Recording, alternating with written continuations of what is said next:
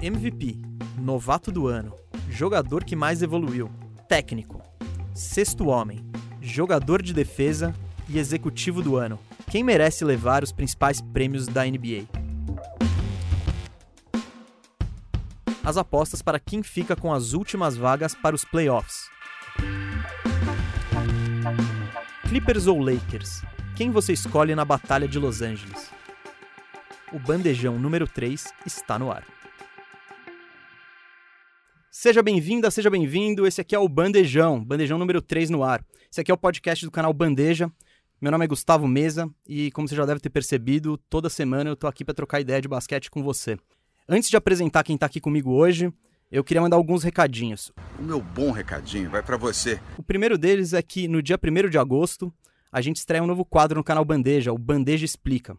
É um jeito meio doido de, de explicar as coisas do, do esporte, da, da NBA, do basquete. Então, eu acho que vale a pena dar uma, entra uma entrada no canal. Dia 1 tá no ar.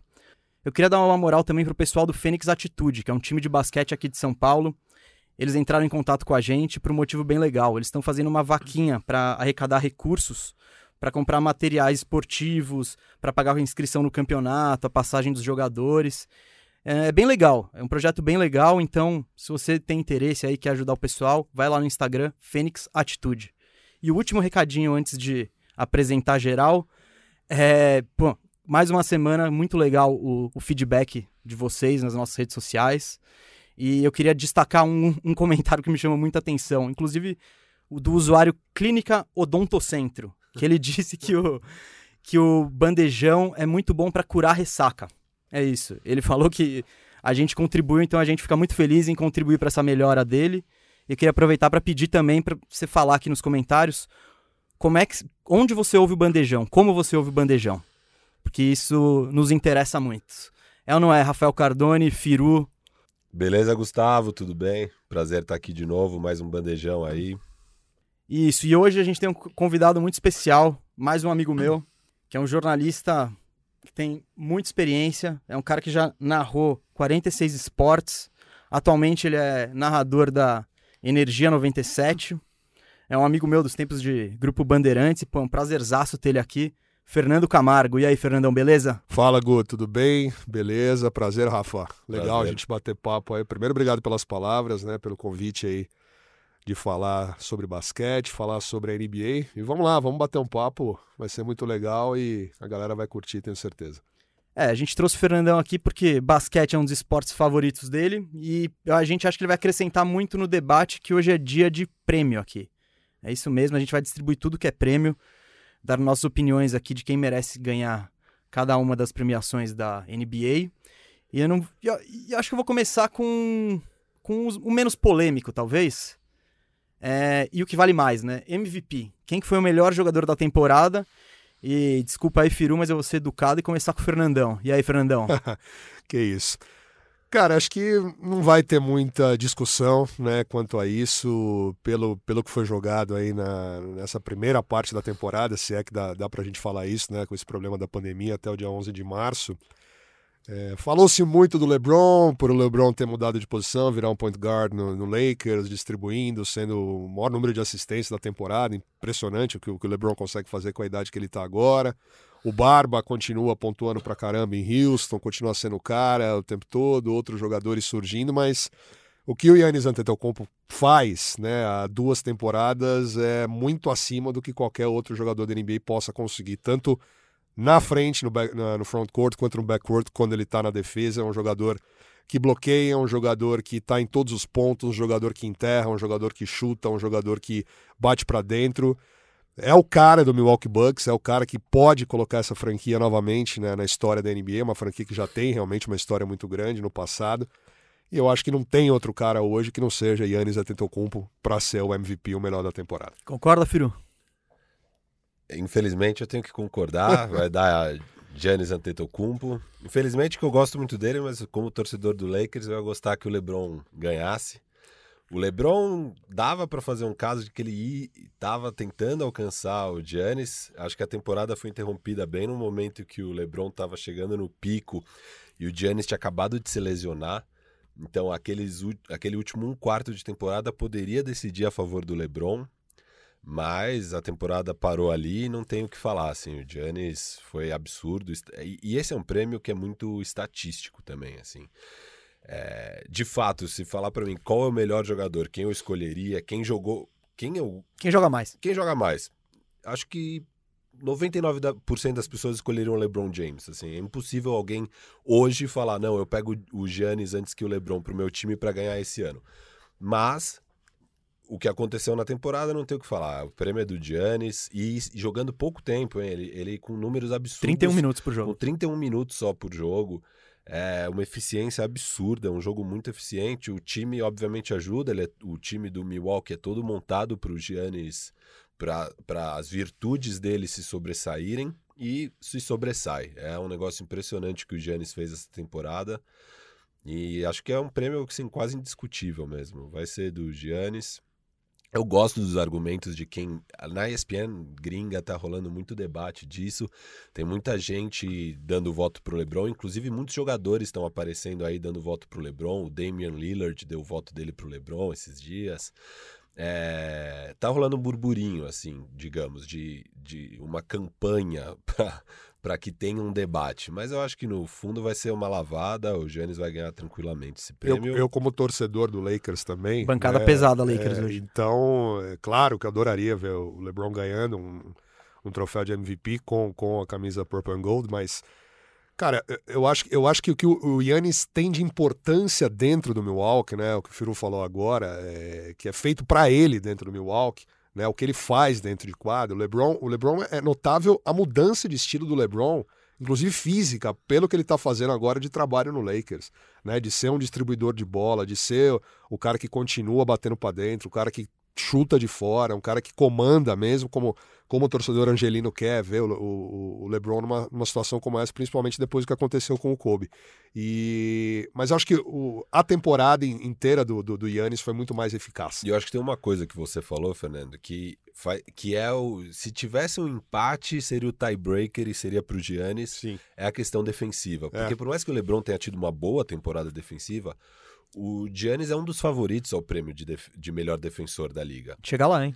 E, é, vamos falar disso. Mas só. Então, e o jogo é, é, two, é um é two-way, assim, você tem que ser bom no ataque e na defesa. Exato. E o Giannis é top top 2 da liga, tanto ofensivamente quanto defensivamente. Então, para mim, o MVP tem que ser para ele, é meio indiscutível. Eu acho que é a primeira vez que isso acontece desde Michael Jordan de ter um, um, cara, o scorer, de ser o principal pontuador e talvez o principal defensor também, coisa que não acontecia desde Michael Jordan. Então, tem um negócio que é importante falar, a partir do que o, o Firu disse sobre o desempate, sobre essa ascensão do LeBron. A gente está dando os prêmios hoje porque a NBA determinou que o que rolar na bolha agora não vai interferir nessa premiação. Então, é o que aconteceu já. Então, se o Giannis... O que eu acho errado, porque tem disputa de playoff envolvida nesse momento e desempenho numa, numa hora que você pode con conquistar uma classificação para playoff, acho que conta bastante, mas critérios adotados. Sim, né? sim. É, eu, eu entenderia adotar, mas eu também entendo isso de tipo, falar, gente, é, é uma condição muito jogos, né? adversa, né? são oito jogos, não vamos dar tanto peso para isso. Eu, na verdade, sou contra considerar só temporada regular. Por mim, eu daria os prêmios, mesmo em condições normais, playoff, só para temporada inteira. Eu não daria o prêmio para temporada regular. Mas, enfim, é assim que a NBA dessa Mas é vez... é patrocinado, né, Firo? Por é, isso. Tem é. os patrocínios de cada momento, de cada então momento, eles não fazem eu isso. Eu acho que eles tinham que fazer. Eu, eu, eu, discordo. Eu acho que tinha que ter o prêmio da, regula... da temporada regular e aí tinha que ter os mesmos prêmios nos playoffs. Isso sim, porque eu acho muito ruim que só nos playoffs o único prêmio que tenha é, é o MVP, MVP das finais. E daí é só a final. Então você pega um playoff onde o LeBron, por exemplo, carregou aquele Cavs horrível nas costas até a final e aí perde a final para aquele super time do Warriors e se é obrigado a dar o prêmio para um cara do Warriors que assim. Aliás, já aconteceu essa, essa questão desse problema de ser MVP de temporada e finais com o Stephen Curry e o Kevin Durant, né? Sim. Porque sempre tem essa disputa dos dois e o Kevin Durant acaba ganhando sempre quando o, o Golden State acabou sendo campeão recentemente. O Curry ganhava na, na regular, mas não ganhava nos playoffs. É, mas no coração de Golden State, o Curry ainda estava em primeiro ah, lugar. sim. mano, É, Saiu e- escorraçado. E, no né? título que não tinha o Kevin Durant, quem ganhou o MVP das finais foi o Iguodala. Foi Isso, o André isso. Godala por aquele jogo contra o Isso. Cleveland. É, por parar o LeBron. Exato, exatamente. pelo trabalho no LeBron. Bom, vou dar meu voto aqui. É, vai ser unânime, então, né? Pra gente. Não tem como não votar no Giannis Antetokounmpo. Eu acho que o único cara que disputa com ele mesmo é o LeBron. Quem, os outros caras que eu cheguei a cogitar, não cogitar, mas que merece vai, uma menção honrosa, pra mim é o Harden, o Anthony Davis, o Jokic e o, e o Luka Doncic. É, tiveram temporadas incríveis, mas E não... um detalhe, o gordo Doncic, não o magro. que agora ele tá magrinho. É, Ele afinou. O bicho vai pegar, então. e, o, e sobre o Giannis, é isso. Os dois tão- o LeBron tá tendo uma temporada muito impressionante. É muito legal isso que foi comentado dele mudar o estilo de jogo dele pra, pra é, encaixar o Anthony Davis, pra deixar todo mundo envolvido. Mas é isso. Não, não tem como não votar no Giannis, porque os números do Giannis são melhores. Vai. Vamos lá. O Giannis tá com médias de 26, 29 pontos, 13 rebotes, quase 6 assistências e 54% de aproveitamento. O LeBron tem 25, s- quase 8 rebotes, 10 assistências, e isso é impressionante. Isso é impressionante demais. E quase 50% nos arremessos. O Giannis tem números melhores. O, o Milwaukee tem um retrospecto melhor que o Lakers. E o LeBron tem companheiros melhores em volta. Por mais que o Giannis talvez tenha mais companheiros de qualidade, ele não tem o Anthony Davis. Então, é, isso eu acho que pesa a favor do, do Giannis. E eu queria. E eu fui pesquisar um dado que eu achei muito curioso. Eu falei, eu falei as médias do, do Antetokounmpo agora. 29, 13 e 6.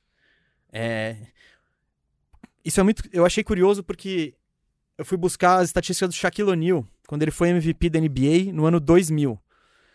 É bizarro, as médias são quase iguais. É, Os mesmos 29 pontos, os mesmos 13 rebotes e duas assistências a menos.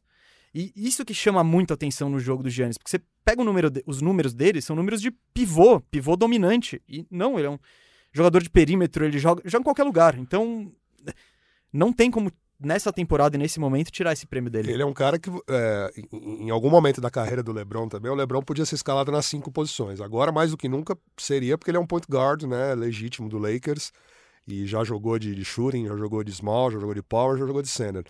O Yannis faz isso, né, em alguns momentos, com a altura que ele tem, com a mobilidade que ele tem, ele conduz a bola, ele parte para cima, chuta do perímetro e, e pode jogar nas cinco, números realmente que acho que torcedor do Milwaukee tem muito que acreditar que, que a equipe pode realmente conquistar um título essa temporada se ele continuar dessa forma. Sobre isso de jogar nas cinco posições do LeBron, é, eu tive a chance de assistir os amistosos dos Estados Unidos antes das Olimpíadas de 2012, que a, a Espanha pegou a Argentina, aliás, os Estados Unidos enfrentaram a Argentina e a Espanha.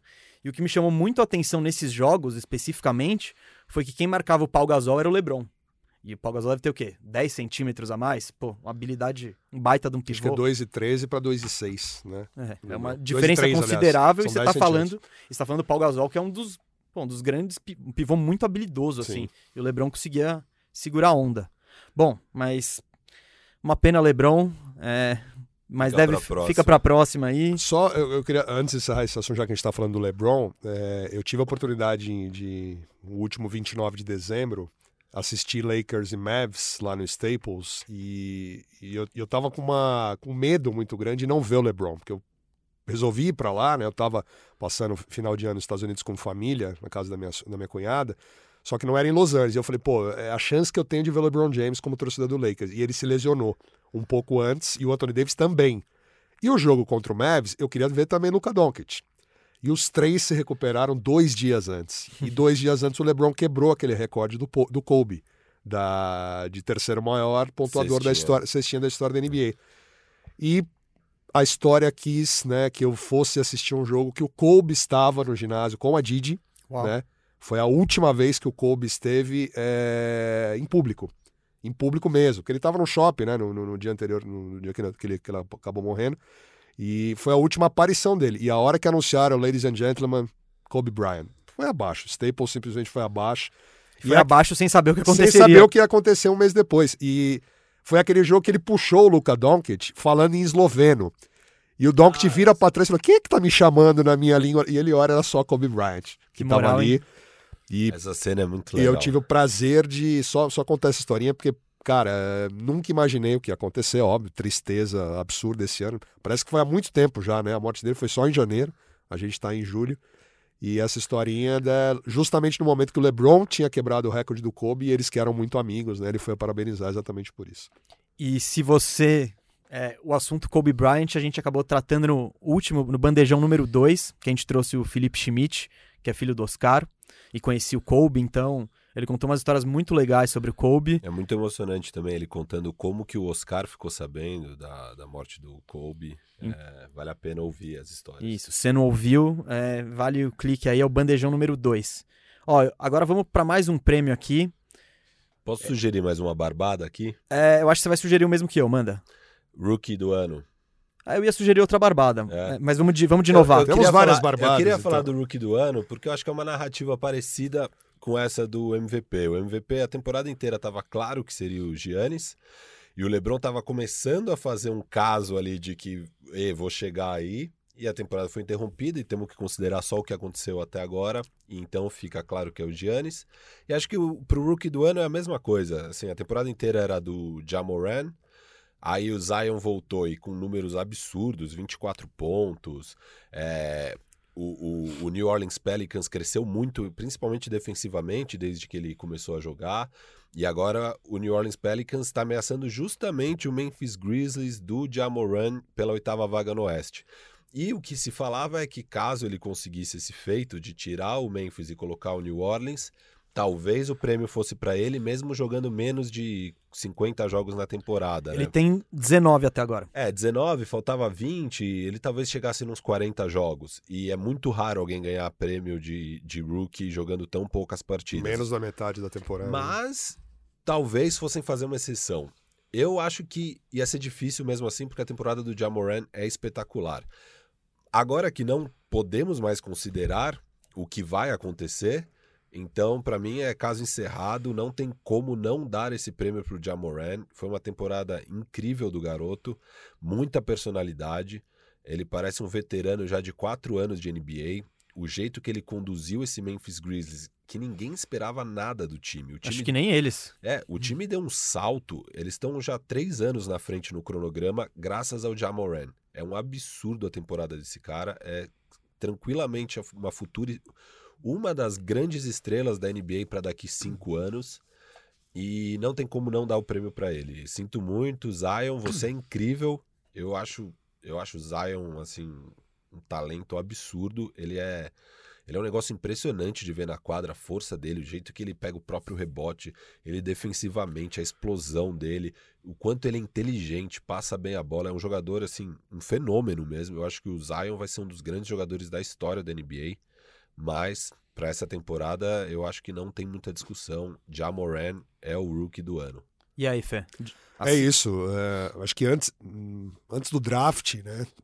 Todo mundo já dava o, o Zion como o melhor jogador, até como, como All-Star tal. Teve aquela lesão, né? Ainda na, na- na- antes do início da temporada, o que atrapalhou muito ele.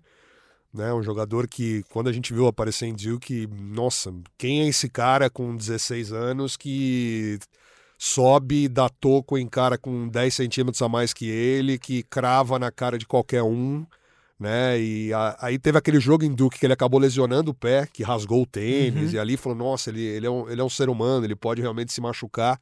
E aí foi draftado. A expectativa é que ele fosse realmente o principal cara, né, da franquia.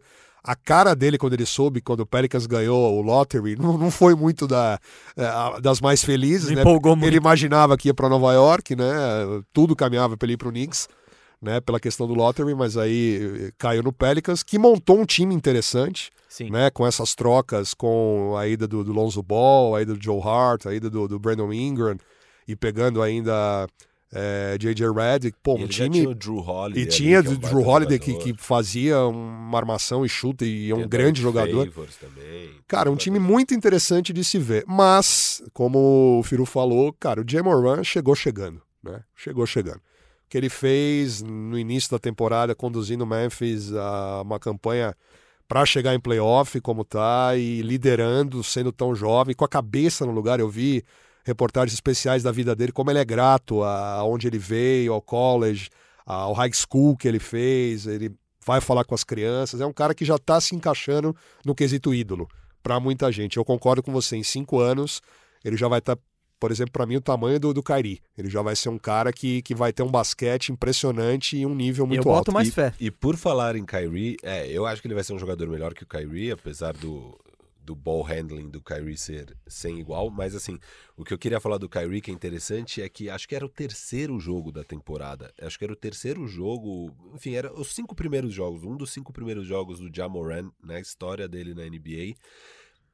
Tava enfrentando o Brooklyn Nets, jogo que assim, pegado, um ponto de diferença para lá e para cá. E ele ali no clutch, na hora que tá acabando o cronômetro, totalmente decisivo no ataque. Aí a última posse de bola, bola do Kyrie. Kyrie parte no mano a mano para cima do Jamoran e ele dá um toco no Kyrie Irving, maravilhoso. Colocou no bolso assim na defesa. Foi ali foi tipo o Jamoran falando: "Eu cheguei, eu tô aqui, essa liga vai ser minha". É, assim, foi, foi um lance absurdo para um moleque no terceiro jogo enfrentando o Kyrie, que é um dos ofensivamente mais habilidosos que tem. O Kyrie driblando assim para cima de vocês, você se mantém a compostura, vai lá e dá o toco no Kyrie. Ali foi, ali ele me convenceu. Eu falei, não, esse cara é especial, assim, esse cara é diferente. É, eu não vou me alongar muito não, é Jamoran, porque essa era pra, já, desde o início já estava se desenhando como uma corrida de dois caras, desde antes da temporada, com a lesão do Zion e o Jamoran mostrando que ele de fato é o que esperavam. É, não, não, não tem muita disputa. E claro, esse desempenho do Grizzlies, que está muito acima do esperado, ainda pô, dá mais força para o caso a favor dele. É, e, e assim, e, e, apesar do Zion realmente ter levado o nível do Pelicans, o Pelicans com qualquer rookie mais ou menos bom, era esperado que eles fossem brigar pela oitava vaga, porque o time é bom. O Memphis a gente não esperava absolutamente nada e eles estão com essa campanha brilhante. Aí. Não, o Memphis, a base do Memphis são dois moleques de 20 anos, o, o Jamoran e o Jaren Jackson Jr. Então, é isso. Que é o... bom pra caramba. Muito também. bom. É um, Nossa, um cara. Esse cara é muito fera. É um cara de mais de 2,15 que chuta 40% de 3. E legal que tem um brasileiro, né? São poucos agora, né? A gente só fala do Raulzinho e do Bruno Caboclo aí nos jogadores e que, que tem oportunidade de jogar nessa bolha agora também. E é uma, uma coisa é muito legal. Sim, ó, vamos, vamos manter a, a onda da. Barbada. onda da barbada. E vamos para técnico. Eu acho que vai ser unânime aqui entre nós novamente. E eu vou começar. Meu técnico do ano é o Nick Nurse, do Toronto Raptors, porque o trabalho que ele fez, o Toronto hoje é o segundo do leste.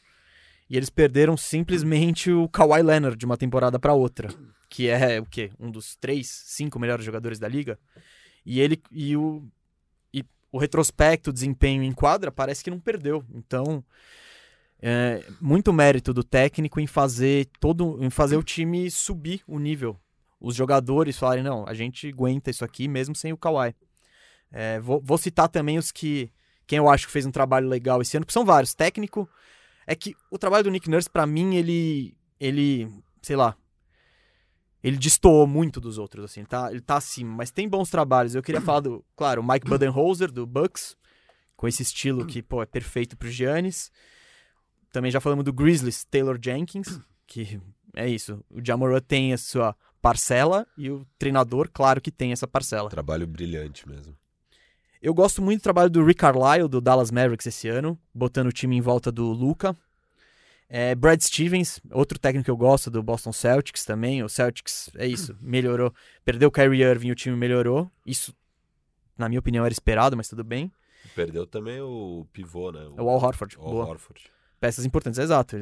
E teve um, um, uma subida do Jalen Brown, né? Que o ano passado não foi tão bem e esse ano, acho que não só marcado dentro da quadra, mas pelo que ele faz fora também. Ah, sim. Né? Pela, pelos protestos, engajado o tempo todo. E o que ele tá jogando, principalmente na bolha agora, o Jalen Brown, é um cara para para ser muito valorizado também. Ele é um ótimo wing 3D ali, muito forte na defesa, bom nos arremessos de três, impressionante. Mesmo. É, a saída do Kyrie era, era eu acho que era natural, era natural para que, que o Jalen Brown e o Tatum evoluíssem. Mas mesmo o Kemba Walker não jogando, acho que ainda o que ele pode. Eu acho que ele tem muito a crescer ainda jogando em Boston, pelo que ele fez em Connery, pelo que ele fez em Eu eh, acho que se Charlotte. esperava mais mesmo. Muito do- mais. do- eu acho que se esperava que o Kemba fosse ter um papel de protagonismo no Boston, parecido com o do Kyrie. E eu acho que isso é, é- seria ruim, na verdade, pro, pro Boston. O Boston, o caminho deles é realmente esse que tá seguindo agora de o franchise player, o, o cara dominante do Boston ser o Jason Tatum. Ele Sim. é o futuro do Boston. O Kyrie ia ser muito ruim pro Boston nesse sentido, porque o Jason Tatum nunca ia poder deslanchar igual ele deslanchou essa temporada.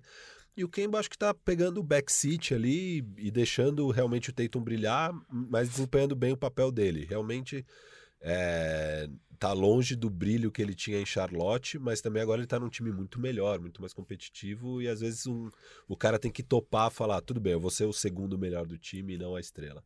Quem costuma lançar a braba aqui é o Firu, mas eu que vou lançar uma braba do Celtics aqui.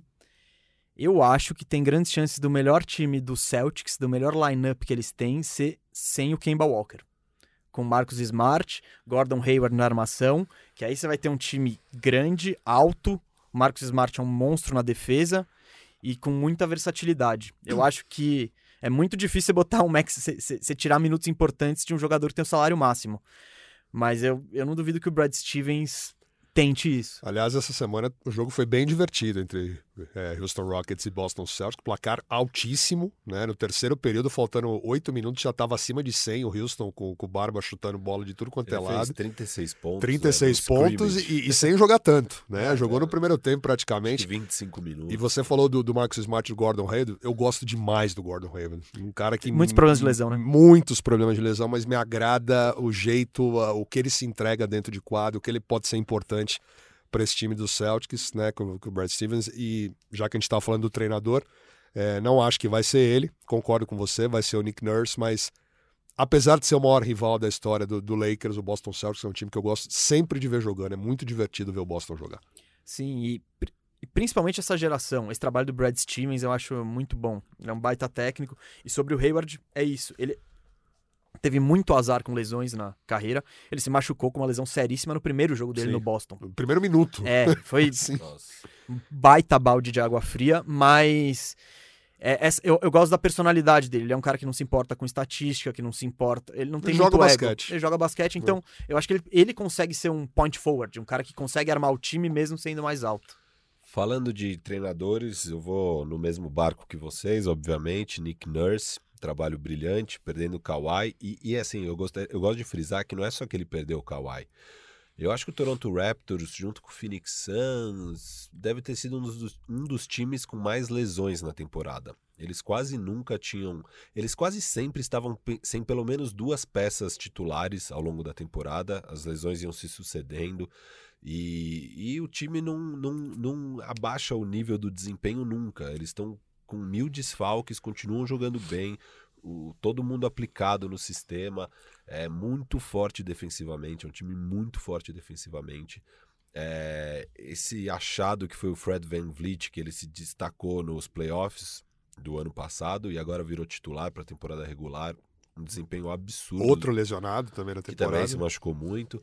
Mas assim, é, é um trabalho impressionante mesmo do, do Nick Nurse.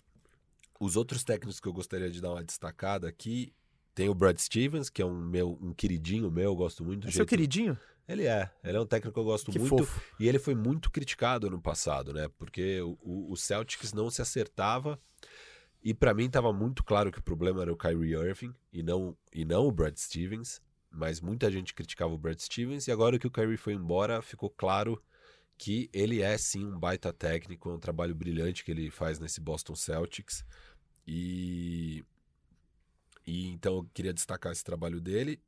Outro que eu queria destacar aqui é o Frank Vogel.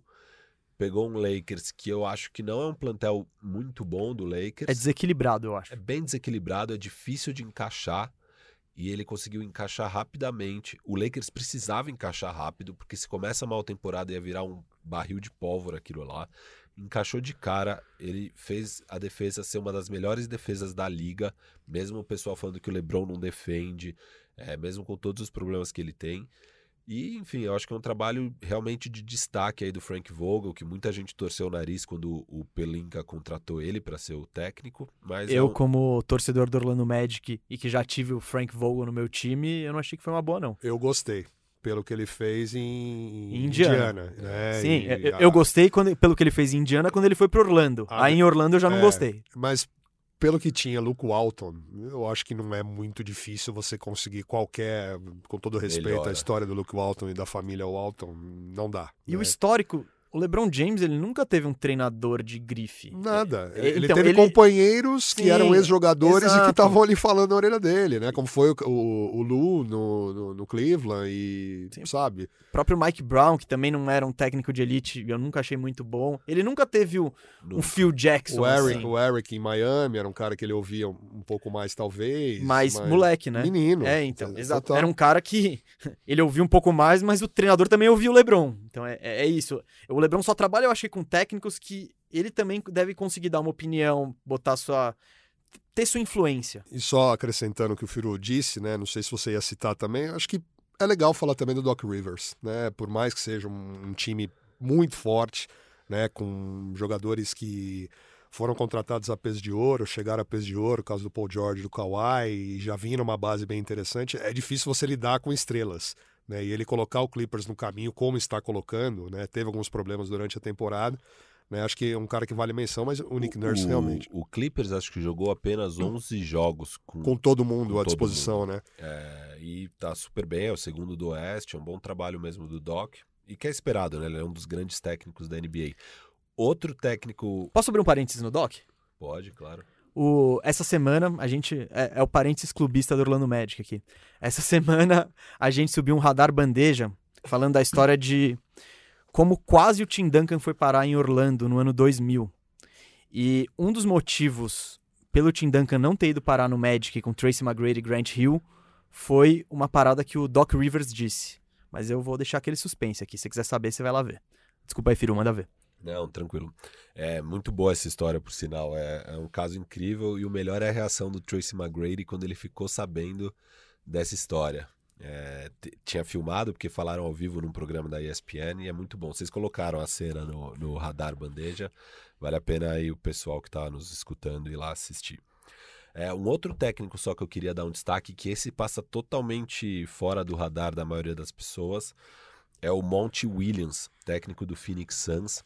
Eu gosto muito do trabalho dele. O Phoenix Suns é um time que começou a temporada muito bem e é um time que estava muito bem treinado. Você via o jeito deles jogarem a bola, troca de passes, sistema defensivo. Eu estava gostando muito do trabalho do Monty Williams e ele sofreu muito com milhares de lesões. O Phoenix Suns foi depedrado por lesões ao longo da temporada e também perdeu o Eiton por, pela suspensão de mais de, acho que foram 25, 25 jogos, jogos. sem o Eiton. É, enfim, foi realmente muitos problemas extra-campo, mas o trabalho dele eu gosto bastante. E acho que ele é um técnico que o Pelinka chegou a tentar contratar para o Lakers. Chegou a ser entrevistado, né? Chegou a ser entrevistado. e Eu, eu acho que seria interessante ele no Lakers, mas eu estou satisfeito com o Frank Vogel. Eu só queria destacar que eu gosto muito do trabalho do Monty Williams. Eu acho que só você. Exato, por isso mesmo que eu quis falar aqui. Só, só para completar a questão treinadores, essa semana é notícia, né? Que o Tim Thibodeau, Minnesota, Chicago, tanta história, agora vai ser mais um treinador do New York Knicks, né? Meu amigo Luiz Teixeira, que você conhece tão bem Opa. também do Grupo Bandeirantes, Rodrigo Castilho, grandes torcedores do, do Knicks. Tem- o Knicks tem mais torcedor do que merece. É, André Kifuri, Everaldo Marques, tem tantos ali bem conhecidos. Agora tem um treinador que parece né, que vai colocar a casa em ordem. Por mais que, que os problemas em Nova York estejam muito maiores do que um treinador possa resolver, a gente sabe como é difícil, né? Uma, uma franquia como essa é um treinador que chega com um nome muito, muito forte. Meu receio com, com isso é que o Tom Thibodeau, ele é um treinador, aquele treinador do win now, vamos ganhar agora. É um cara que eu não eu não acho que essa tem que, esse tem que ser o approach do Knicks. Eu acho que o approach do Mas, Knicks é Ao mesmo um tempo, ele fez um bom trabalho de desenvolver jogadores, né? Ele desenvolveu o, o, o Derrick Rose, Sim. que em pouco tempo já foi o MVP da temporada regular. Jimmy Butler dele. também. O Jimmy Butler, que foi um cara que foi pego no draft lá no final do draft. foi a última ou penúltima da primeira rodada. Isso, foi lá no fim, ele desenvolveu super bem. Hoje em dia é um dos, sei lá, 20, 30 melhores jogadores da liga. E enfim, é, é, eu concordo até que ele tem um pouco esse approach win now, mas ele é bom de desenvolver talentos, ele pode fazer um bom trabalho com o RJ Barrett. A defesa, ele é bom de defesa. Ele é bom de defesa. E, e, o Knicks parece que é um time que precisa de um cara mais durão ali para pôr a casa em ordem, porque é uma bagunça tão grande aquele New York Knicks. Que... Mas será? Eu não sei se vai ser ele, se ele vai ser capaz disso, né? Exato, com ali é a direção, né? com os é, donos. O, o principal problema ali é o Dolan, o dono do time. E isso não vai mudar tão cedo. Isso, então isso é... eu acho que é, é unanimidade. É. Vamos passar para mais um prêmio aí? Vamos lá. Fernandão, deixa você escolher, vai. Manda. Temos. As nossas opções são. Jogador que mais evoluiu, melhor. Vamos nessa, vamos nessa. Jogador que mais evoluiu? Vamos então que você já, tenho- já começa. Eu tenho a minha, é, talvez a gente tenha opinião, acho que mais diversa nessa aqui. Ah, por ser o líder né, dessa equipe na temporada, sofreu com lesão também.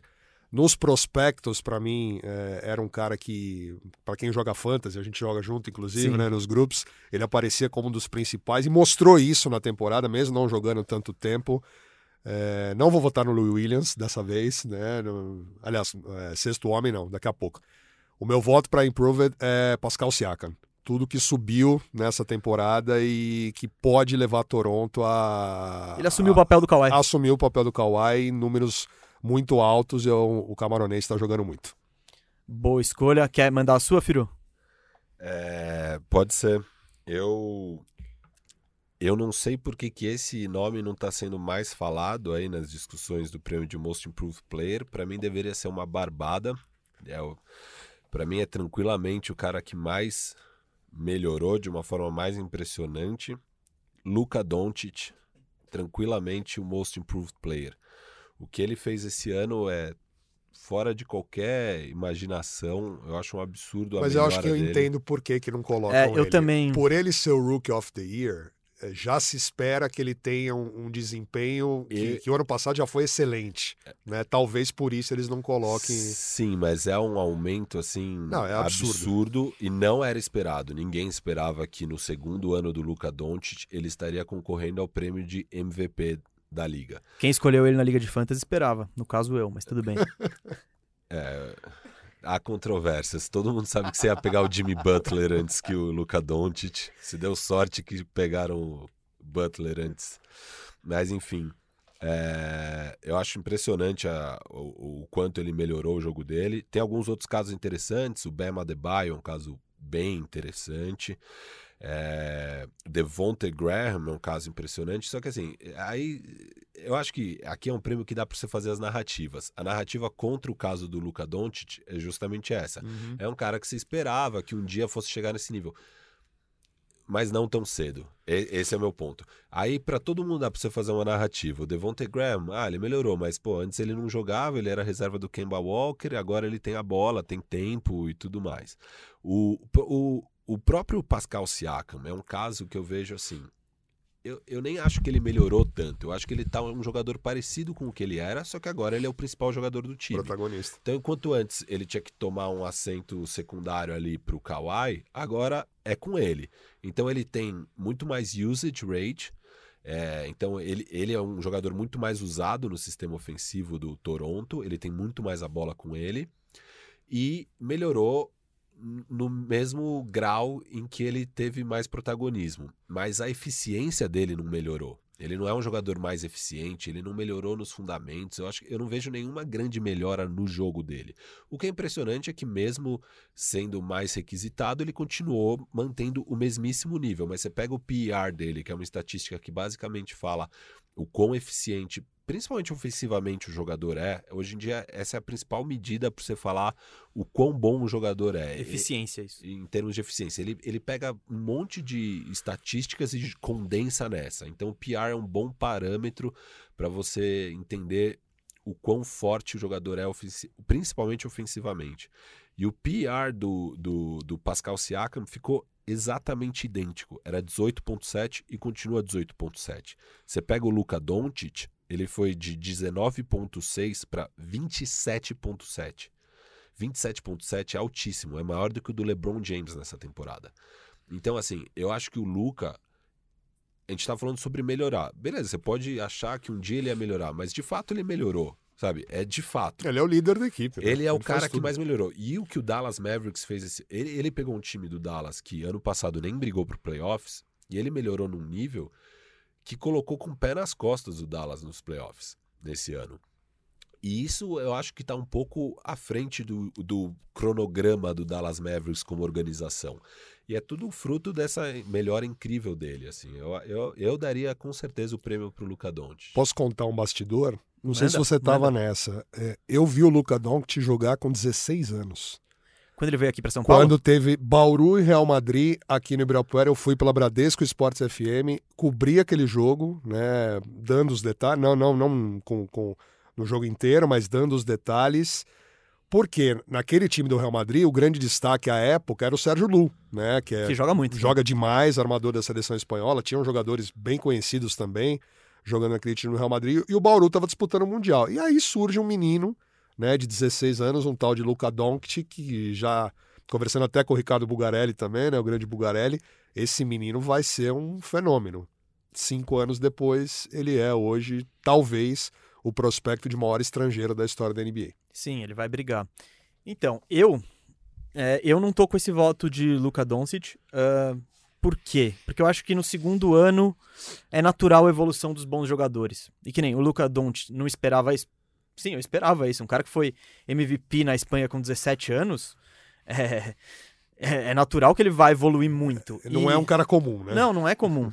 E, por exemplo, esse caso da evolução do segundo ano, tem outros caras nessa própria temporada que poderiam usar esse critério, como, por exemplo, como, por exemplo, Trey Young ou o Shea Gilgeous Alexander, que são dois caras que também, as estatísticas subiram, tudo subiu, mas são caras bons que evoluíram. É, eu deixei minha lista do Most Improved em três caras. Vou falar os do- primeiros dois que eu não escolhi. Brandon Ingram, que ele tá no quarto ano, que agora com o protagonismo e talvez longe da pressão de Los Angeles e tal, eh, os números deles de fato saltaram muito. E o, que, o número que mais me chamou a atenção ah, da evolução foi o chute de três pontos. Que ele saiu de 33% para quase 39%. E se isso realmente acontecer, for sustentável, vai transformar ele num, num baita jogador. É, dum- dos destaques da liga. É, levei em consideração também o Jason Tatum. Que o Jason Tatum teve um, um baita salto. E- esse teve uma evolução. Que ele saiu de 15 pontos para 23. É um. É, é, é palpável no terceiro ano. Só que aí é o que a gente falou antes. Eu vou botar. Eu não vou botar tanto na conta da evolução do Jason Tatum e sim da ausência do Kyrie Irving e do aumento do protagonismo.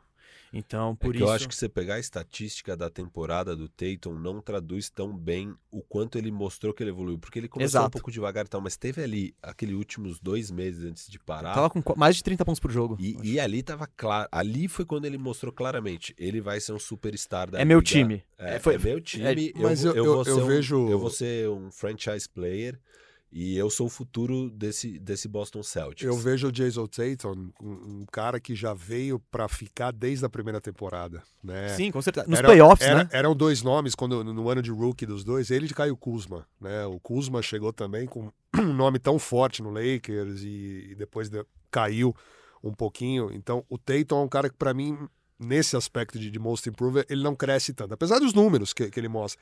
Ele mostra uma temporada que já faz dele o xodó de Boston, desde o primeiro momento e vai continuar assim por muito tempo. Sim, sim. É, então, é o que eu falei. Eu acho que nos primeiros playoffs deles, que quando, se eu não me engano, o Kyrie Irving se lesionou, Sim. que aí foi a molecada, botou a molecada no fogo. Era Jalen Brown e o Tatum. E o Tatum, ele teve uma atuação que chamou muita atenção. Pô, novato, desempenhando assim nos playoffs. Mas aí o segundo ano dele foi decepcionante. Que aí eu ponho na conta do Kyrie Irving. Uhum. E agora ele voltou ao nível que a gente esperava Muito que alto. no primeiro ano ele poderia ter. Mas meu prêmio vai pro Bema Debaio. Esse ele é uma coisa que o Firo falou, que a gente já estava até discutindo antes. Ele falou: ah, mas o Bema Debaio é, ele aumentou os minutos dele e tal, isso aí era natural, que foi o que ele falou pro Devonte Graham. Mas sim, isso de fato aconteceu. Eh, Se for ver aqui, eu tô com a evolução de minutos por temporada: 19 minutos, 23 e 34 esse ano. Só que, tipo, sim, esperávamos que os números iam aumentar, mas eu Não esperava que ele fosse ser esse jogador que ele é. Substituindo o Ração Whiteside, que era um cara também, né, importantíssimo sim. pro, pro Heat. É, o Ração Whiteside eu acho que é um cara de muita estatística e pouco basquete. Desempenho. É, o, o Adebayo eu acho que é o contrário, porque às vezes as estatísticas não mostram quanto que ele é importante, porque ele é um cara que defensivamente ele consegue marcar jogador no perímetro, ele vai buscar armador, ele faz a troca. É, ele esse ano se destacou aí sendo um tipo um pivô 16-10, 16 pontos, 10 rebotes, mas o mais impressionante são as cinco assistências, né? E ele é Sim, um cara que tem muita visão de jogo. É, Ele é um dos Ele- caras que faz o Miami Heat ter sucesso. assim. Sim, com É, tipo, um su- e o sucesso que pra mim é, é surpreendente. É, e eu- então, quando eu, quando, por que eu daria o prêmio pra ele? Porque eu acho que ninguém poderia imaginar que o Adebayo seria o segundo. me- Quando começou a temporada, que o Adebayo seria o segundo melhor jogador de um time brigando aí por playoffs, que tem alguma expectativa. Então, eu acho que o Most Improved é meio que isso. É meio que você ser pego de. Puta, da onde saiu isso? Então, por isso que meu voto vai pro Adebayo. Eu gosto do caso do Adebayo. Eu acho que tem grande chance de ganhar, inclusive. Eu acho que é ele que vai ganhar. Hum. Eu acho que o Brandon Ingram vai ganhar. O Brandon Ingram é um bom caso também. Eu gosto do caso do Brandon Ingram. É, mas enfim, eu, eu realmente iria com o Doncic, que eu acho absurdo o que ele fez. Mas são bons votos Essa também. tá, sabe? essa tá mais. Essa né? tá- Então já vou trazer a outra que também acho que vai ter bastante debate, que é jogador de defesa do ano. Alguém aí quer começar? Eu, eu, Você, que surpresa. eu vou ser clubi- clu- clubista. É, para mim, o jogador de defesa. a- é, eu, eu levantei uns nomes, eu acho que para mim os principais candidatos são Ben Simmons, Rudy Gobert, Giannis Antetokounmpo, Bam Adebayo, Brook Lopez, é, mas eu vou com Anthony Davis. Eu acho que ele foi uma âncora defensiva muito forte ali em Los Angeles. O, o Los Angeles chegou a ter a segunda melhor defesa da liga. Não sei se terminou com esse número. O Lakers atualmente tem o. Ele tá em terceiro em eficiência defensiva. É. Bucks, Raptors e Lakers. Então, assim, de um time que era pífio defensivamente, virou a terceira melhor defesa da liga. É, E o Anthony Davis é o grande jogador defensivo do, do Lakers. Ele consegue marcar todas as posições. Ele é muito forte defensivamente. Eu gosto do caso dele. Eu acho que o principal adversário para ele nessa disputa vai ser o Giannis Antetokounmpo. Eu acho que tá rolando uma narrativa forte aí para querer dar os dois prêmios pro Giannis. Faz sentido também, eu não acho que seria errado. O Bucks é o melhor time defensivamente da liga. É, Mas esquecem também que assim, o Bucks tem uma grande ajuda ali defensiva. O time todo é bom defensivamente, mas principalmente o Brook Lopes é um dos grandes defensores. É, Mas enfim, eu iria com o Anthony Davis. Fernandão? Olha, o coração pesa nesse momento, né? É, apesar de eu ter dito que, que o Yannis tem tudo para se tornar o primeiro desde o Michael Jordan ganhar né, os dois é, troféus de ataque e defesa. O Olajuwon não ganhou? Acho que em Eu tô- 95. Mas era junto com o Michael, né? É. Era a Ah, geração. sim, sim. Não, não, geração sim, eu Na, digo na da- geração. Eu, eu tô tentando lembrar se. Acho que sim, acho que sim. Mas o Michael Jordan acho que foi o mais marcante, até pelo Sim, número claro. de pontos que ele fazia em playoff e tudo mais, né? O Hakim dividiu aquilo com, com, com o Clyde Glide Drexler nos tempos de Houston. Ah, eu também vou com o Davis, é um jogador que mudou é, completamente a franquia Lakers, né? Do time derrotado, do desespero da torcida de não, de não ver um futuro à frente mesmo, com um nome como LeBron James comandando. A, a- a luta que foi para trazer ele, né? Com os drafts né, na sequência que vão para New Orleans. É um jogador que já desejava jogar é, em Los Angeles. E faz tudo em quadra. Como o Firo acabou de dizer, um cara que está no perímetro, um cara que está na ala, um cara que arma, um cara que chuta de três, com maestria hoje em dia. Né? Não tem praticamente um jogo que ele não, não desça uma bola de três pontos.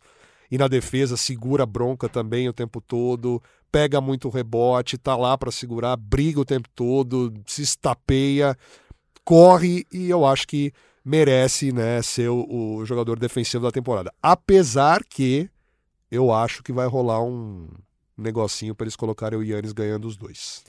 Eu vou dizer que eu, eu não vou esconder minha decepção, assim, que eu achei que ia ter mais debate. Porque eu também vou de Anthony Davis. Ah, então. eu achei que esse ia ser também polêmico. É, não, então, eu achei que. Eu achei que a maioria ia de Só Antetokounmpo. acrescentar do, do, do Rudy Gobert, né, que para mim, um, o Torre Eiffel é um pivô espetacular, mas acho que o que ele fez na questão da pandemia Corona. meio que É, derrubou não, qualquer não dá- possibilidade. Tem como votar nele. né? Não, não dá pra Ele votar não nele. ser premiado. Ele foi o primeiro cara a, a ser. é, Ele é o atual Por- bicampeão também É, do prêmio, né? Por ele a NBA parou, né? O Donovan Mitchell foi depois, mas por ele a NBA parou. Aquela bobagem que ele fez de, de, de pegar o microfone, de, de ficar De não tocando levar a sério, né? Não levar a sério. Tem radar e- bandeja sobre isso também. E ele é um cara, adoro como jogador, um cara. Aliás, a geração da França é incrível, né? Espetacular. Indo pro basquete europeu, É, conf- essa- e- essa geração, os confrontos Espanha e França. Impressionante como. E, e, e, e olha que a gente estava falando naquela hora do Yannis, o Brasil ganhou da Grécia, hein?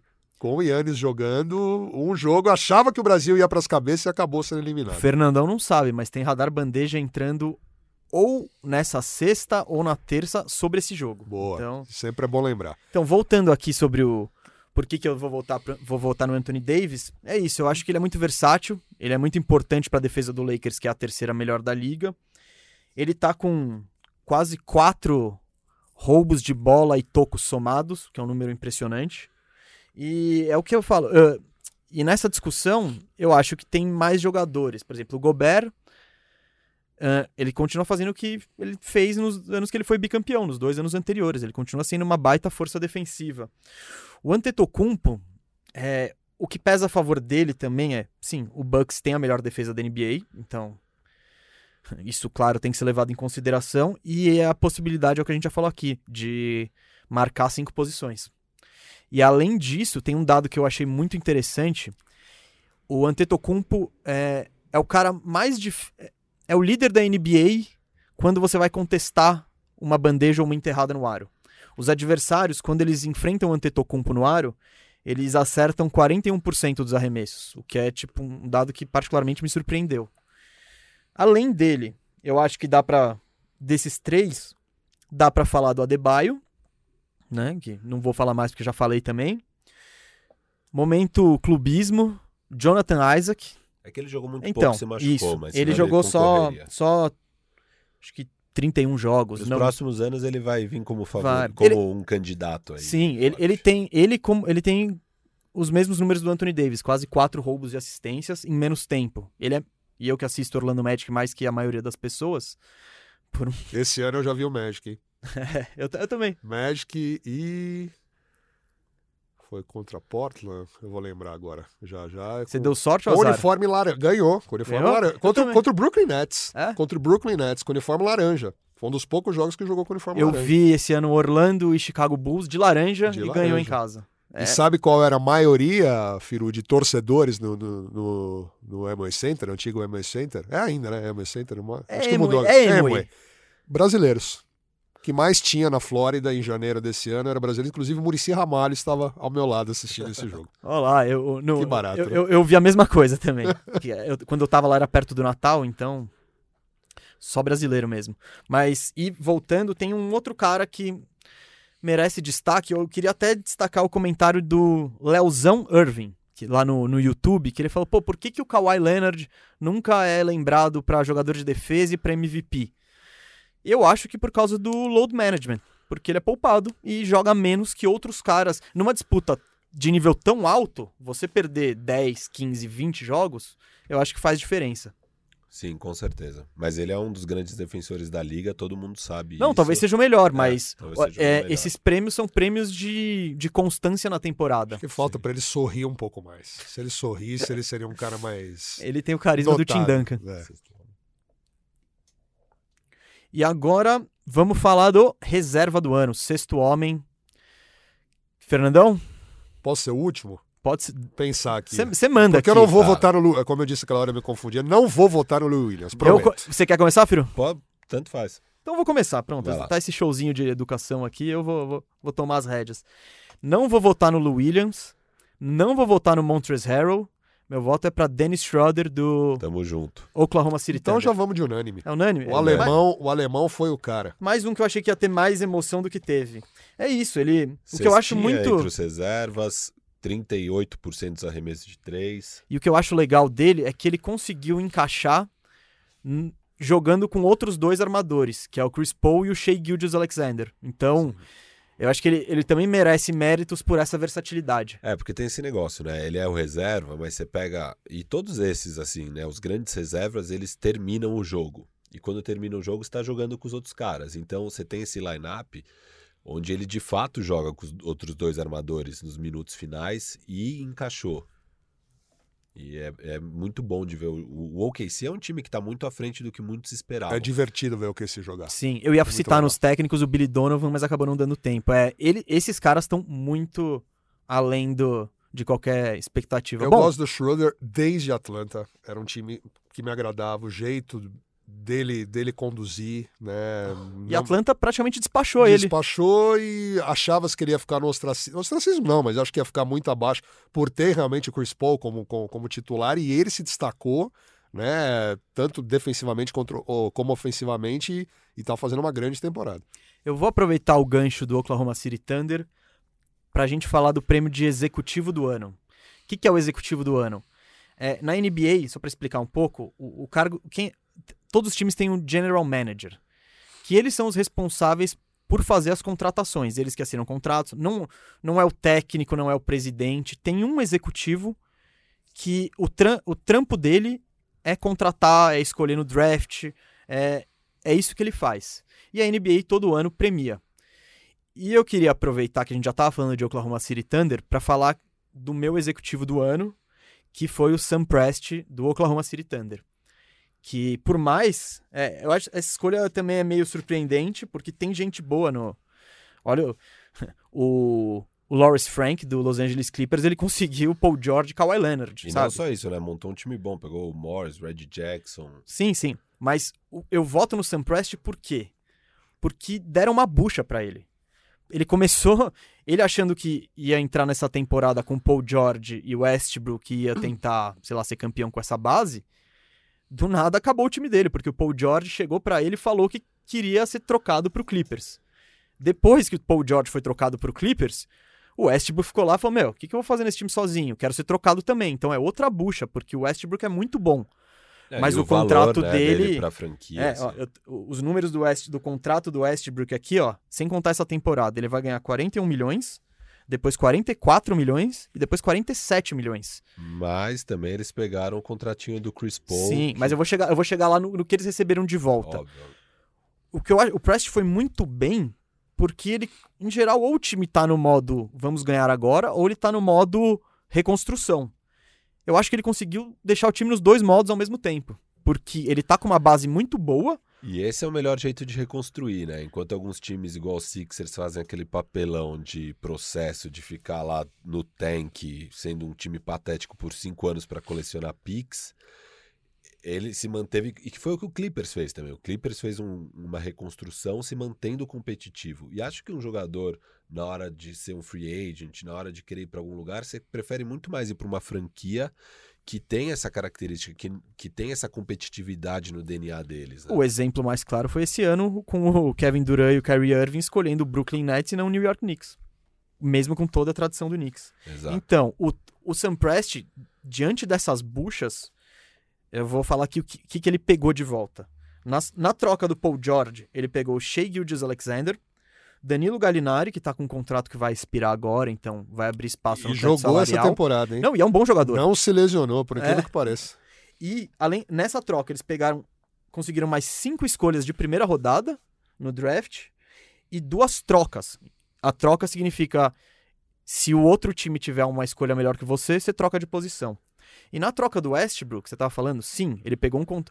o Chris Paul tem um contrato tão ruim quanto, talvez até pior, que vai pagar pra ele 41 milhões no ano que vem e 44 no outro, quando ele vai ter acho que 38 anos. É um negócio é, mas junto do Chris Paul também vieram mais duas escolhas de primeira rodada e duas trocas. Então, só nesse período, o Sam Prest conseguiu limpar a folha salarial, porque já no ano que vem já vai limpar bastante coisa. Em dois anos, resta praticamente só o Shea e o Chris Paul. E, ao mesmo tempo, fazer um estoque de... Ele, eles- ele- o Thunder tem 15 escolhas de primeira rodada nos próximos sete anos. E mesmo que isso não renda em novato, é uma moeda de troca. A melhor moeda de troca na liga é a escolha de E, draft. curi- e curioso, né, pro torcedor do, do OKC, aquele mais antigo que era do Supersonics, né? Pensar que essa, essa franquia, em dado momento, poderia ter tido um starting lineup e reservas com Chris Paul, Russell Westbrook, James Harden, Kevin Durant, Paul George e Carmelo Anthony.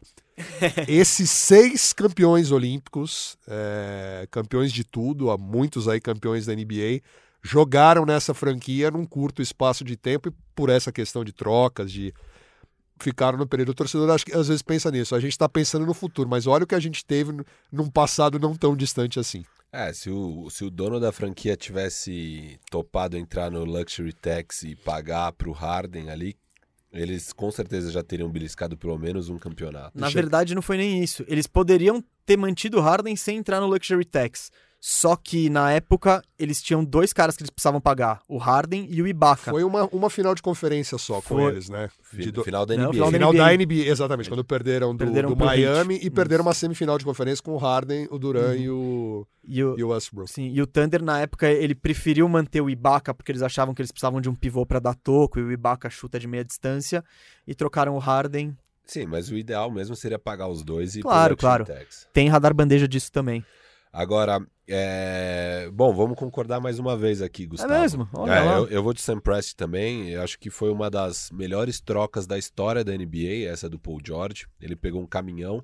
Ele sabia que ele tinha um, lev um, uma- um leverage grande nessa negociação, porque pro Clippers, pegar o Paul George significava pegar o Kawhi também. Então, eles ele- deram dois. é, eles estavam dispostos a dar um caminhão pelo Paul George, porque isso aí não era só o Paul George, era o Paul George e o Kawhi. O Kawhi era um free agent que só assinaria se o Paul George viesse. Então, pro Clippers valia a pena. E o Sam Presti arrebentou nessa troca. Foi uma- pegou um caminhão, foi um roubo mesmo que ele fez. E depois ele fez algo parecido também na do Westbrook, foi realmente muito bom. Ele tá com um time muito forte, competitivo, cheio de picks. Eu acho muito. E ele é muito bom em, em draftar jogadores. Eu acho muito improvável que o OKC não vire uma dinastia ao longo dessa década. Nossa, lançou a braba? Lancei a braba. Eu ponho muita fé no OKC, desde que pelo menos o presidente, quando chegar a hora, top é, entrar na Luxury Tax dessa vez. Mas é, o trabalho do Sam Presti é sempre fenomenal. Eu acho que ele vai executar novamente. Para mim, o outro grande executivo desse ano foi o Pat Riley, que montou esse Miami Heat super competitivo, bem inesperado. Pegou o Igodala, pegou o Crowder, pegou o Jimmy Butler na temporada, draftou o Hero, draftou o Nan, Achou o Duncan Robinson. achou o Duncan Robinson, que é um dos melhores chutadores de três desse ano, é, se livrou do Hassan Whiteside, se livrou do Dion Waiters, se livrou do James Johnson, se livrou do Winslow. É assim, foi um trabalho realmente muito forte do Pat Riley. Para mim é quem rivaliza aí com o Sam Presti. E o outro trabalho muito forte foi o do Lawrence Frank do Clippers, realmente, com Kawhi e Paul George e o, e o resto do elenco, porque o, o Clippers ao longo da temporada foi pegando peça aqui, peça ali, peça ali. Eles têm um elenco muito forte. É, é bem impressionante o trabalho do Lawrence Frank. É, quando você tem um um esquadrão, fica mais fácil de você pegar essas pecinhas aí. Todo mundo quer ir lá ganhar um Exato. É. Mas, óbvio. É, rolou um negócio. é, nesse quando, quando rola um blockbuster, uma troca gigante, em geral, alguém se dá mal e alguém se dá bem, né? Mas esse foi um dos raros casos que todo mundo foi vencedor. E o do Lakers também, né? O do Lakers do Anthony Davis, os dois lados se deram bem. É isso que eu ia falar. E, e o, tec- o- o executivo do New Orleans Pelicans, esqueci o nome dele, ele tinha acabado de chegar, pegou a bucha do Anthony Davis querendo sair. Ele também fez um roubo, pegou muito mais do que do que parecia razoável, mas mesmo assim foi bom pro Lakers a troca, pegar o Anthony Davis, mas pro lado do Pelicans foi incrível, ainda deram a sorte de pegar o primeiro pick e o Zion Williamson nisso, né? Então, boa parte é a sorte de pegar o Zion, mas também foi muita competência, pegou o JJ Redick também, montou um time muito forte. né? Eu acho que o Pelicans tem mais chance de ser campeão do que o Thunder. Não, Lançando curto- outra braba. No curto prazo, sim. Assim, nos próximos dois, três anos, sim. Eu acho mas que no nenhum fim... dos dois. Não, nenhum dos dois. Eu não ponho minhas fichas, mas. Ah, eu acho que para a segunda metade dessa década, o KC, se deixarem o Sam Preston fazer o trabalho dele, vai ser uma máquina. Fernandão, quem é seu executivo? Eu vou, eu vou ficar com os dois de Los Angeles, é, porque eu acho que mexe muito com a questão hum, tradicional. Vocês colocaram dados importantes aí, principalmente na questão do, do Oklahoma City Thunder, mas por mais que o Rob Pelinka seja um cara combatido, criticado, muita coisa, mas trazer o Anthony Davis como ele trouxe, né, e o Lawrence Taylor da mesma forma para para Los Angeles, colocaram os dois no grande cenário do basquete americano. É a capital do basquete no mundo. Essa, essa dualidade agora entre essa rivalidade entre Clippers e Lakers, né, que sempre foi o Lakers como o primo rico e o Clippers aquele que sabe, nunca conseguia chegar a nada. A verdade é que não era uma rivalidade, né? É, não teve, pela questão de títulos, né? Basta você ver o que um tem e o outro não tem. Cresceu muito, tem tudo para ser a, a final da Conferência Oeste, que vai começar num nível muito alto. Então eu vou ficar com os dois de Los Angeles. E, e a questão do Anthony Davis, o, o, quanto ele é valorizado lá em Los Angeles. Na frente do Staples Center tem um painel gigantesco do Anthony Davis e como ele mudou a cara da franquia de um time que falava, ah, vocês têm que valorizar, saber o que é o Lakers. Lembra um pouco alguns times né, de futebol, um aqui de São Paulo, de três cores, que está que, que tá bem desvalorizado também nesse aspecto. Aliás, gostam de que fazer dia. Esse, esse, esse, Que dia? Gostam de fazer esse comparativo. Então eu vou ficar com os dois de Los Angeles, o Lawrence e também o Rob Pelinka. A gente está chegando na reta final, demos todos os prêmios. Eu só queria aproveitar que a gente está falando de Lakers e Clippers e fazer um debate bem curtinho. Hoje tem jogo. A NBA volta Estamos hoje, nesta quinta, 30, finalmente. Né? Isso aí. E o grande jogo do dia é Lakers e Clippers. Eu não quero pedir a opinião de vocês pro duelo de hoje. Aquela coisa, de hoje até, sei lá, as finais ou os playoffs, vai acontecer muita coisa.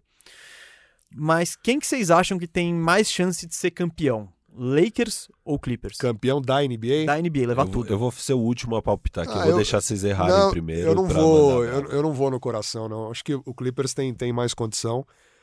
É, demorou pro, pro Lakers encontrar o mom- Aliás, o primeiro jogo da temporada já foi, ah, já vai ser essa, esse jeito o Clippers, e eu acho que estão se encontrando no, no melhor momento que o Lakers, que perdeu um jogador importante que foi o Ever Bradley. Não dá para saber como o J.R. Smith vai, vai se comportar num time como esse. Né? Dion Waiters muito menos. Waiters muito menos. E apesar de ter uma, uma defesa, um, um garrafão muito forte ali com, com os gigantes, né? com o Dwight, com, com Javel Magui, enfim. Eu acho que o Clippers, nesse momento, é mais bem preparado para uma final de NBA do que o Lakers. Bom, o Firu quer ficar por último. Olha, esse debate, ele tem acontecido na minha cabeça muito, assim. e, e cada hora um ganha. Eu tive, eu fui Clippers acho que até o ano inteiro, mas eu não sei, cara. Eu acho que o Lakers, eu acho que o Lakers tem mais chance por um motivo. Al- algo me preocupa no Clippers, que é quem vai marcar o Anthony Davis. Porque não, não tem um cara grande o suficiente. É o Zubat é grande, mas ele não tem bola pra isso. O Harrell, que é efetivamente o titular da posição, deve ter uns 10 centímetros a menos que o Anthony Davis. Então, eu acho que o fator Anthony Davis pode, pode ser o diferencial. Eu, do lado do Lakers, o que, o que eu acho que pode pesar contra o Lakers é que os, os alas e os wings do Clippers são muito fortes. E vai exigir, o LeBron aí sim vai ter que ter um, um nível de defesa, de jogador de defesa do ano, que eu acho que ele tem e que ele tá guardando. Mas aí que eu vejo que o Lakers pode ter um problema. Mas nesse exato momento. Talvez eu me arrependa de estar gravando isso, mas eu tô de Lakers. Eu não acredito que eu tô ouvindo isso. Eu Deus te jurava, ouça. Eu jurava que seria de Clippers. Que é polêmica. E, Deus te ouça. e enfim, eu, eu, clubismos à parte, vou de Lakers também. Então eu É, devia ter dado. Meu voto tinha que ser outro, então. Tinha, a gente tinha que discordar. Eu jurava que a gente ia discordar. É, Eu sempre fui Clippers e eu acho que as vantagens claras que o Lakers teria em umas condições normais foram para o espaço. A gente falou disso no primeiro episódio. É, a pausa foi muito mais benéfica para o Clippers do que para o Lakers. Mas estamos falando do LeBron James. É um cara totalmente diferenciado. Eu acho que a gente não está apreciando o LeBron James o suficiente. Também acho. Ele é um jogador histórico, ele é outro patamar completamente. Nunca vimos ele jogar ao lado de um jogador do nível do Anthony Davis. Fato. E faz muito tempo que não tem ninguém nem perto. O último cara perto disso era na época do Miami com o Big Tree. Mas, n- mas, o- mas o Wade, por exemplo, que era. O- Talvez ele seja até melhor que o Anthony Davis. Características na- diferentes, é, né? só que é outro Isso, jogo. né? Casa, Tipo, casa do o jeito- Wade, na história, tá- ele é- eu acho que hoje ele é maior do que o Ah, Anthony sim, sim, Davis. sim. É, Só que mas o Anthony de Davis tá estilo de jogo, ainda. exatamente. Até pelo número Ah, de vai, títulos. 28 anos. Sim, é mas, pelo número de títulos, claro. o que conquistou. mas como complementar, é, o Anthony Davis foi feito perfeitamente É, para jogar eu- com o LeBron. eu acho assim, só o que eu só acho é o cortando, seguinte. eu acho a melhor dupla da NBA. Não, com certeza. LeBron e Anthony Davis é a melhor dupla Com Que se complementam. é. Exatamente. Agora, o meu ponto é o seguinte: eu acho que o Clippers tem o melhor time, eu acho que o Clippers é a melhor organização, eu acho que o Clippers tem a melhor defesa, é, é o, o atual MVP das finais, Kawhi Leonard, é um time muito forte, mas LeBron James vai decidir, LeBron James vai mostrar que ele de fato é um cara é um postulante a melhor de todos os tempos. Isso é quase impossível alguém ser um postulante a melhor de todos os tempos quando temos Michael Jordan. Michael Jordan é sem dúvida o GOAT, LeBron é o único a desafiar esse status. E ele vai mostrar por que, que ele é o único a desafiar esse status. Eu acho que ele jogando com Anthony Davis e, e a bolha é um momento que você vai precisar um nível de concentração, um nível de liderança, que você já está vendo que no Clippers está faltando um pouco é, jogador saindo para fazer besteira, é umas coisas estranhas acontecendo. Eu acho que o Clippers também só jogou 11 vezes juntos no ano, vai sentir falta disso. E o LeBron tá sendo um baita de um líder e vai liderar esse time até o título com o Anthony Davis. Então, para mim, eu concordo com você que tem esse fator de quem é que vai marcar o Anthony Davis. E o principal é que o LeBron vai saber explorar esse fator muito bem na hora do vamos ver. E então, para mim, o fator X aí do Lakers vai ser o LeBron James e não o Anthony Davis. Eu Mas- discordo porque eu acho o Kawhi Leonard hoje 98% de LeBron James. Se não for É, eu acho que tem uma boa 101%. distância. Não. Eu acho que tem uma boa E se distância. for campeão de barba branca, vai ser uma Tá coisa lindo, hein? espetacular. Tá lindo, tá lindo. Vai ser demais. É, eu, eu queria ainda fazer uma provocaçãozinha aqui, que é o, o Michael Jordan sabidamente quis fazer esse documentário para provar que ele é o GOAT para essa nova geração que talvez não conhece tanto. Mas ele quis fazer a partir do momento que o LeBron ganha daquele time do Golden State Warriors e ele fala: opa, acho que é melhor eu se. se- É melhor a molecada Vamos colocar saber. as coisas no devido Isso, lugar, né? Porque mas- muitos não viram o que eu fiz. Vamos lá, vamos mostrar eu o que foi. acho que o Jordan se precipitou. Eu acho que não era o momento ideal dar todo esse material pro LeBron James. Imagina o LeBron James no meio dessa pandemia, assistindo esse documentário, aprendendo também com o Jordan, ainda mais. Ele deve olhar aquilo e falar: Não, beleza, então é isso que eu tenho que fazer? Beleza. Então, e mais um detalhe, e eu acho Firu. que assim, eu acho que foi cedo demais. Era melhor o Jordan ter soltado isso após a aposentadoria do LeBron James. Eu acho que o LeBron James vai vir com tudo agora, com tudo pra falar: "Ei, ainda estou nessa disputa". E um detalhe, ele já gravou Space Jam 2 que vai ser solto logo logo também com o próprio. É agora, no meio desse É, ano. né? ah, Era pra ser, Era a previsão Isso. antes de Corona, era. Mas, mas só rapidinho nessa questão, é, eu discuto muito com molecada, eu tô com 43 anos e eu vi os três jogarem, né? Eu vi Kobe, eu vi LeBron e eu vi Michael Jordan. Pra mim não existe nível de comparação ainda e não precisei do Last Dance pra falar isso. Mas cabe discussão sim, e isso que ele falou agora, que o LeBron tem muita coisa pra soltar, mesmo com 35 anos, é um fator que vai fazer Motiva ele, eu motiva ele pra pra tentar chegar né, no número de títulos, na história, e, e- e é uma discussão que vale muito legal. Eu sempre acho muito legal ter. E já que estamos palpitando aí, e já que a gente já tá estourando nosso tempo também, vamos pedir. Nós três vamos dar os palpites dos oito classificados em cada conferência. Pra depois, a ideia é depois a gente justamente vir e jogar um na cara do outro aqui. Tá Ok. bom, vamos lá. Falando do leste, Leste, manda, Firu. É, a disputa ali são os três times pela sétima, oitava vaga e quem fica fora. Pra mim, quem vai ficar fora é o Washington Wizards. Pra mim, em sétimo fica o Magic e em oitavo o Brooklyn Nets. Wizards não pega essa vaga nem a pau. Tá muito ruim. Tipo, todos os dois times, o Brooklyn Nets e o Wizards, estão muito desfalcados, mas A distância é muito grande do Wizards. É, o Wizards tá pior ainda, eu acho que não pega a vaga. É, Calma aí. E os. e- manda, manda, manda a classificação do 1 ao 8 rapidão. classificação do 1 ao 8. Pra Então, você. Sim, eu acho que vai ser Milwaukee, Toronto, Boston, Filadélfia sobe para fugir do Boston. Aí provavelmente Miami, Indiana, Orlando e Brooklyn. Bom, tá exatamente igual a mim, então não vai ter polêmica depois dessa. Fernandão. Do leste, Milwaukee Bucks, Toronto Raptors, Boston Celtics, Indiana Pacers, Boa. Philadelphia 76ers, Miami Heat, Brooklyn Nets e Orlando Magic. Acho que o Wizards também fica fora. Pô, você o- fez isso com o meu Orlando Magic, Fernandão. Pô, pô, Jonathan Isaac tá voltando, meu. Tudo bem, mas eu quero ver. se- Vucevic é o jogador que eu mais gosto de ver. Fiquei triste de não vê-lo ao vivo jogar em, em janeiro. Ele é bom, mas é- o problema dele, cara, é que ele não protege o aro. É, quando ele joga é festival de bandeja. Eu acho que o importante aqui seria o Boston tentar pegar essa segunda vaga. Pra, Todo mundo quer a segunda vaga. É, para pegar a barbada do sétimo lugar. Mas caso eles não consigam, pelo menos torcer pro Philadelphia não ficar em sexto, porque daí é uma pedreira muito forte. É muito melhor nesse momento pegar ou Indiana ou Miami Heat. Indiana, o Oladipo tá, tá voltando também, né? Ah, mas Indiana. Sim, assim, é um ele teve time mais legal, assim, tempo. mas- É, então, é, é um fator. E Miles Turner também recuperado, com Damantas Sabonis. É Agora muito eu queria lançar uma braba aqui do leste, independente da classificação. É quem vai ganhar o leste. É ou Milwaukee Bucks ou os outros times. Tem esse tipo de aposta, né? Em casas de aposta, você aposta ou no favorito ou no campo. Eu vou de campo. Eu acho que o Bucks não vai pra final da NBA esse ano. Eu não achei muito ousado esse seu palpite. Não, muito você tá, ousado? Não, você tá postando em sete times. Sim, sim. E eu te digo quem vai ser finalista da Aí, NBA. ó, é isso que a gente quer. Tá bom. Toronto Raptors. Muito bom palpite. Essa, essa é uma braba. Essa é uma braba. Essa é aí. uma braba. Aí foi a braba mesmo.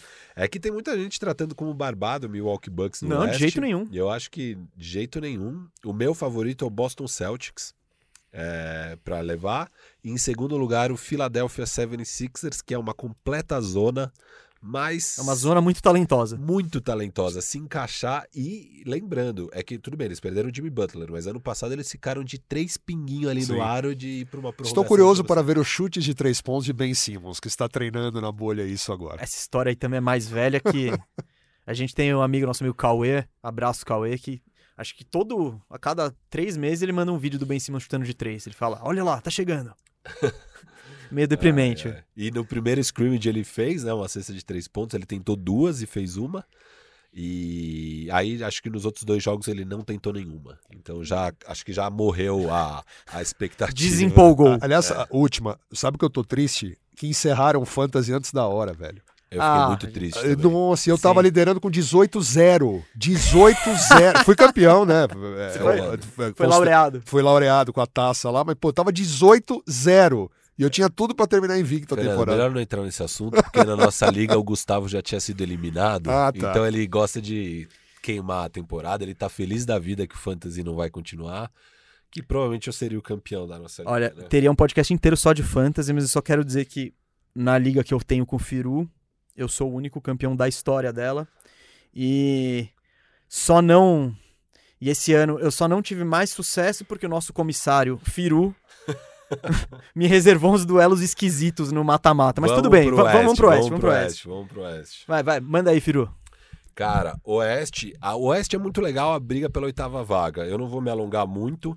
É, Palpitão. eu acho que o Portland, com o Nurkic aparentando estar muito bem nesses scrimmages, é um time que tem chance. Eu acho que não vai ser o suficiente. Crava. O meu ponto é, se eles pegarem essa vaga, vai ser o pior matchup possível pro Lakers, que é o primeiro lugar. O E o Lakers, Damian Lillard já É. disse que ele elimina o Lakers. é, o Lakers Não tem quem tá- marca o Lillard. o É. Lakers deve estar torcendo muito para qualquer outro pegar essa vaga. Eu acho que quem de fato vai pegar é o próprio Memphis Grizzlies. Eu fico com o Grizzlies na oitava posição. Manda aí, manda os oito aí. Oito vai ser Lakers, Clippers. Aqui, ó, minha previsão. Utah vai cair para sétimo e o Denver pega a segunda vaga. Olha aqui. Então, para mim, vai ser Lakers, Denver, é, Clippers. Houston pega o quarto lugar e vai pegar o OKC em quinto, que é o duelo que todos nós queremos ver. O basquete que é isso. Houston contra o OKC, quarto e quinto lugar. É, Em sexto lugar, o Dallas, fazendo um belo confronto com o Clippers. E em sétimo, o Utah Jazz, que vai ser uma barbada pro Denver Nuggets. Boa, Fernandão. Tá interessante porque a disputa tá muito grande ali, Sim, tá né? equilibradaço. Lakers acho que já é primeiro, dificilmente alguém vai incomodar, não vai incomodar. Segundo, ainda acredito no Clippers. Terceiro, Denver Nuggets. Quarto, eu vou de Houston Rockets. Quinto, OKC. Sexto, Utah Jazz. Sétimo, Dallas. E oitavo, olha, eu tô querendo colocar o Pelicans, mas acho que quatro jogos atrás Empolga, é, empolga. muita, é muita coisa nesse momento com o Grizzlies. E como o Grizzlies é um time divertido, eu vou no New Orleans Pelicans. Eu, eu acho que minha lista tá parecida. Eu tenho Lakers em primeiro, Clippers em segundo, Nuggets em terceiro, Rockets, eu- nós, nós três concordamos com ele em quarto. OKC em quinto, também nós três concordamos, acho, né? É uma torcida É uma por esse torcida, jogo, é. né? Mandando energias. Dallas eu acho que fica em sexto, sobe uma posição. Utah Jazz cai pra sétimo, porque eu acho que eles vão sentir falta do Bogdanovich. Falamos disso já Sim, sim. episódio. E pra oitava vaga, eu botei o Blazers. É Boa. isso. Voltou o Nurkic, voltou o Zach Collins, Damian Lillard empolgadaço. Eu tô torcendo muito pra isso não acontecer, porque eu quero um duelo tranquilo pro meu Lakers na primeira Não, fase. o duelo de primeira fase que acho que todo mundo quer, Lakers e Pelicans. É, seria muito interessante, Sim. né? Um Anthony Davis enfrentando o outro Certeza time, que o Lonzo Ball Ingram, ia é fazer triple-double doideira. no primeiro jogo. Né? Você tá falando Esse com um fã do Lonzo Ball aqui. É, Então, não, mas eu tô falando porque ele, certeza que ele ia jogar muito. É, ele Certeza tá que Então ele estamos joga com muito. dois fãs do Lonzo Ball aqui. Aliás, família Ball, que ano que vem teremos dois jogadores, né? Ao que tudo indica. E final do Oeste, o que, que você imagina pra final do Oeste? Nossa, cara. Ah, Lakers e Clippers. Lakers e Clippers. Acho. é, eu tô torcendo muito pra uma final Lakers e Clippers. Seria o evento do ano. Mas eu tô achando que o Houston Rockets vai aprontar pra cima do Clippers. Ousado. Mas, de acordo com o seu, com o seu cruzamento, o Houston Rockets pega o Lakers, tá? Só te avisando. Ou- ou- Tá. Então Muda aqui, esquece. muda aqui. Então o Houston não vai aprontar nada.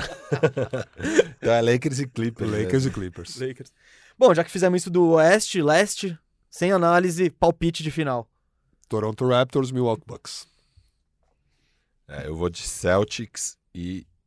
Ah, ou Six. Putz, sei lá. Eu não, não- Muito difícil palpitar aqui. Então palpita. Não, ah, é Sixers e Celtics.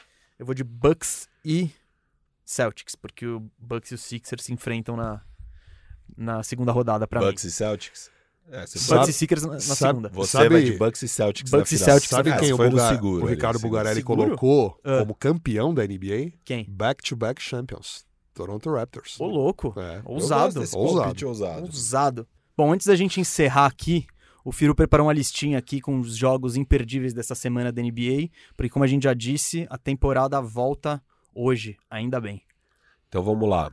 É, então estreia hoje a NBA com Jazz e Pelicans, mas o grande jogo da noite às 10 horas na Bandeirantes e no Sport TV, Clippers e Lakers. Amanhã muitos jogos, mas de imperdível temos Memphis e Portland nessa briga pela oitava vaga às 17 horas no Sport TV e mais à noite Celtics e Bucks, dobradinha em seguida Rockets e Mavericks 7h30 e 10 da noite na ESPN. No sábado, Lakers e Raptors, às 9h30 da noite na ESPN. Domingo, Milwaukee Bucks e Houston Rockets, às 9h30 da noite na ESPN. Segunda-feira, Memphis e Pelicans, grande disputa pela oitava vaga, às 7h30 da noite na ESPN. Terça-feira, temos Celtics e Miami Heat, às 7h30 no Sport TV. E mais tarde, também no Sport TV às 10 da noite, Houston Rockets e Portland Trail Blazers. Na quarta-feira, o grande jogo é OKC e Lakers, sete e meia da noite na ESPN.